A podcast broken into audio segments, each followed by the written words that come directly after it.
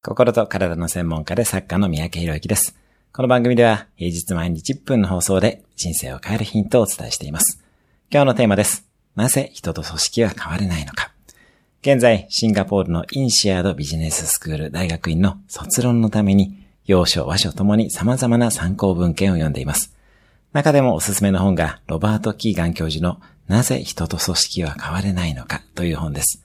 人が変わろうと思っても変われないのは、目標の反対側に裏目標が存在するからだと伝えています。例えば、中小企業の社長がスタッフに仕事を異常できないのは、自分の優秀さを証明したいという裏目標があったりします。変わりたいと思いながら変わることができていない人はぜひ読んでみてください。今日のおすすめ1分アクションです。